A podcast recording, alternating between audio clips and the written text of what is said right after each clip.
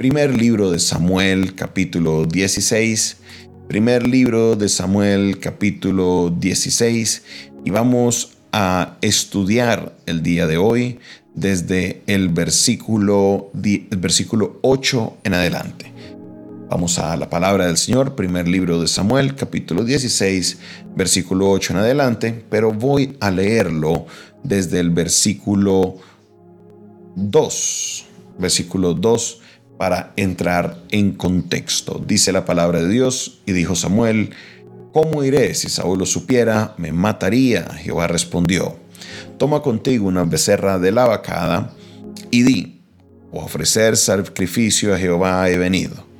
Y llama a Isaí al sacrificio, y yo te enseñaré lo que has de hacer, y me ungirás al que yo te dijere. Hizo pues Samuel como le dijo Jehová, y luego que él llegó a Belén, los ancianos de la ciudad salieron a recibirle con miedo y dijeron, ¿es pacífica tu venida? Él respondió, sí, vengo a ofrecer sacrificio a Jehová, santificaos y venid conmigo al sacrificio. Y santificando él a Isaí y a sus hijos, los llamó al sacrificio. Aconteció que cuando ellos vinieron, él vio a Eliab y dijo, de cierto delante de Jehová está tu ungido. Y Jehová respondió a Samuel, no mire su parecer ni a lo grande de su estatura, porque yo lo desecho. Porque Jehová no mira lo que mira el hombre, pues el hombre mira lo que está delante de sus ojos, pero Jehová mira el corazón. Entonces llamó Isaí a Abinadab y lo hizo pasar delante de Samuel, el cual dijo, tampoco a este ha escogido Jehová.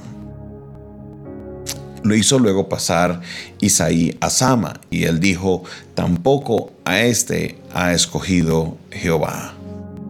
Entonces Samuel dijo a Isaí, ¿son estos todos tus hijos? Y él respondió, queda aún el menor que apacienta las ovejas. Y dijo Samuel a Isaí, envía por él, porque no nos sentaremos a la mesa hasta que él venga aquí. Envió pues por él y le hizo entrar, y era rubio y hermoso de ojos y de buen parecer. Entonces Jehová dijo, levántate y úngelo, porque este es. Y Samuel tomó el cuerno del aceite y lo ungió en medio de sus hermanos, y desde aquel día en adelante el Espíritu de Jehová vino sobre David, se levantó luego Samuel y se volvió a Ramá. Amén. Estamos viendo unos versículos maravillosos que narran la conversión, no la conversión, la unción, perdón, corrijo, la unción de David. David es llamado del anonimato, allá de estar cuidando ovejas, lo llama el Señor a una misión importante, es la de dirigir a su pueblo, a Israel. En este momento tomarían causa muchas cosas.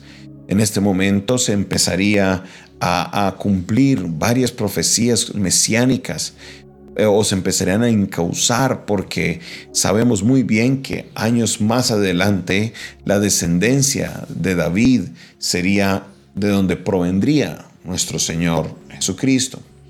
Es importante entender, es importante recalcar lo que está hablando la palabra de Dios en este momento, porque este, este, este eh, a veces aislamos este capítulo o este episodio de todo lo que iría a suceder y este es un momento importantísimo porque Samuel no se podía equivocar.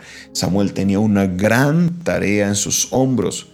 Por esa razón Dios fue específico y le habla y le dice, vas a ungir al que yo te diga, vas a ungir al que yo te diga. Samuel no podía escoger el que le pareciera, Samuel no podía escoger al que le llamara la atención, Samuel no podía escoger el que él pensara que sería el mejor dotado para esto. No, no, no, no, no. Sería el que Dios dijera. Dios ya tenía observado a David. Dios ya sabía que David sería el rey. Dios ya sabía lo que estaba todo preparado y, David era un joven muchacho, estaba muy, muy pequeño. La mayoría de, las personas estiman de que David tenía aproximadamente 17 años de edad cuando sucede esta unción. Era un muchacho del cual a lo mejor no sabía qué le deparaba en su futuro, era el muchacho menor de toda la familia. ¿Qué pasaría? ¿Qué sucedería? Es maravilloso la sabiduría de Dios. Es maravilloso ver los planes de Dios. ¿Por qué razones es maravilloso verlos en este punto? Porque muchas veces eh, subestimamos la sabiduría de Dios a la hora de Dios obrar en ciertas cosas. Muchas veces no entendemos cómo es que Dios obra, cómo es que Dios interviene en muchas de las situaciones, no las entendemos. ¿Y por qué no las entendemos? Porque eh, no entendemos la gran sabiduría de Dios, de cómo Dios obra. Imagínese que desde muy joven Dios ya tenía a David separado para ser el gran rey sobre Israel. Claro, David tenía un libre albedrío y él podría haber escogido un camino diferente, pero Dios ya había mirado su corazón y es aquí donde está la clave de todo esto. Como Dios conocía el corazón de David, sabía que era un hombre que era eh, de obediente a Dios, un hombre entregado a Dios desde muy temprana edad, había decidido seguir a Dios, pues Dios había mirado eso. Dios había observado eso. No solo eso, sino que lo que estoy seguro habría muchas personas, muchos hombres y mujeres que habrían sido sumisos a Dios en todo Israel, pero solamente eso, sino que Dios vio en David una persona que tendría las características básicas para luego Dios prepararlo para ser un gran rey. Dios tiene planes maravillosos con nuestra vida. Dios tiene planes gloriosos para con cada uno de nosotros. Muchas veces dejamos que pensamientos, la depresión, muchas veces dejamos que personas a nuestro alrededor dañen esos planes, minen esos planes. ¿Cómo se sentiría David al saber que todos sus hermanos estaban en casa recibiendo al gran profeta Samuel, pero a él no lo habían llamado porque él estaba cuidando las ovejas? Si su padre tenía ovejas, seguramente tenía quien las cuidara también, aparte de haber dejado a su hijo David. Pero David era el menor de toda la familia. Él era el que tenía que hacer esas labores. Es más, la actitud, lo que pasa con David ha sido tal que muchos teólogos aún especulan pensando que a lo mejor David era un hijo que no era parte del matrimonio, que eh, David tenía algún problema con la familia. Esto no es nada confirmado, la palabra de Dios no apunta a nada de esto, pero definitivamente no hay una, una recepción normal porque todos los hermanos fueron convocados a recibir al profeta Samuel, mas David no fue llamado ese día ni siquiera a la mesa. Por esa razón, Samuel le dice a todos los que están, no nos sentaremos a la mesa hasta que Él no llegue. Cuando Él llega, Samuel recibe la instrucción, este es, este es, el que no habían invitado, este es, el que no habían llamado, este es. A veces nos sentimos mal porque las personas no nos llaman, porque no nos invitan a la mesa. A veces nos llaman, nos sentimos mal porque no comprendemos muchas veces eh, eh, cómo la gente a veces desprecia tu manera de obrar, tu manera de actuar, pero quiero decirte que Dios está mirando tu corazón y al final de todo será Dios quien tomará las decisiones apropiadas, porque del hombre son las disposiciones del corazón, pero la respuesta correcta vendrá siempre de nuestro Padre Celestial. Aleluya. Oiga, entienda esto punto importantísimo. Esto es clave para comprender cómo Dios obra, cómo es que Él opera, cómo es que Él se mueve en medio de todo esto que nosotros llamamos sus grandes propósitos. Mis hermanos, no se desanime, porque Dios te llamará a la mesa. Cuando entendemos esta escena, creo que de alguna manera podemos entender lo que David escribía en el Salmo 23. Él dice, aderezas mesa o preparas mesa delante de mí en presencia de mis angustiadores. En el capítulo 17 vamos a ver de que no había una buena relación entre los hermanos mayores y David. No había una buena relación. Por cualquiera que sea la razón, no existía una buena relación entre esos hermanos. Pero David escribe, Señor, tú preparas la mesa delante de mí en presencia de aquellos que me angustian. Muchos quieren que Dios prepare la mesa, pero no están dispuestos a lidiar con los angustiadores. No están dispuestos a lidiar con los que piensan contrario.